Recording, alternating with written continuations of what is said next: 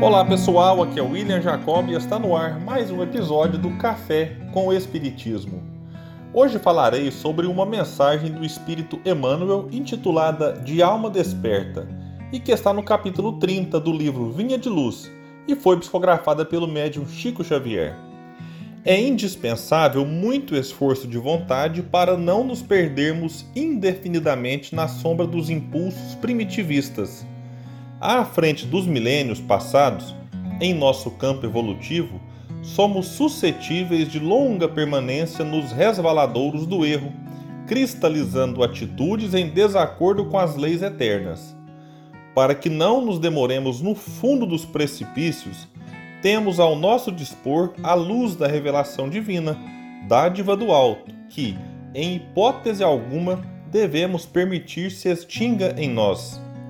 Em face da extensa e pesada bagagem de nossas necessidades de regeneração e aperfeiçoamento, as tentações para o desvio surgem com esmagadora percentagem sobre as sugestões de prosseguimento no caminho reto, dentro da ascensão espiritual.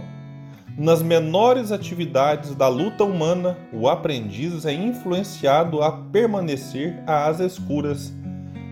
Nas palestras comuns, cercam-no insinuações caluniosas e descabidas.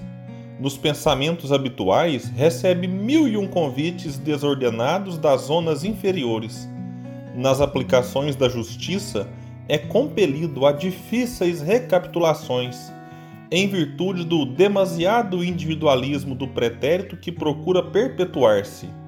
Nas ações de trabalho, em obediência às determinações da vida, é, muita vez, levado a buscar descanso indevido.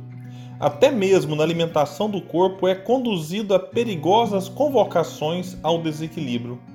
Por essa razão, Paulo aconselhava ao companheiro não olvidasse a necessidade de acordar o dom de Deus no altar do coração. Que o homem sofrerá tentações, que cairá muitas vezes, que se afligirá com decepções e desânimos na estrada iluminativa não padece dúvida para nenhum de nós, irmãos mais velhos em experiência maior. Entretanto, é imprescindível marcharmos de alma desperta, na posição de reerguimento e reedificação, sempre que necessário.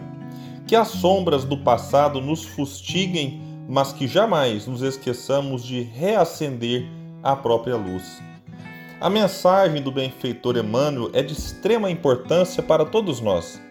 Allan Kardec disse que se reconhece o verdadeiro espírita pela sua transformação moral e pelos esforços que empreende em domar suas más inclinações.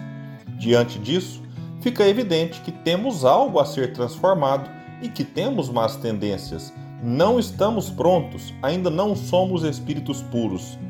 Digo essa obviedade porque não raras vezes nos iludimos achando que nunca vamos errar ou vacilar diante dos outros ou da nossa própria consciência. Aquele que tenta viver uma falsa santidade pode se deparar com grandes dificuldades na jornada. Por outro lado, não podemos nos conformar com essas más inclinações e achar que nunca conseguiremos domá-las.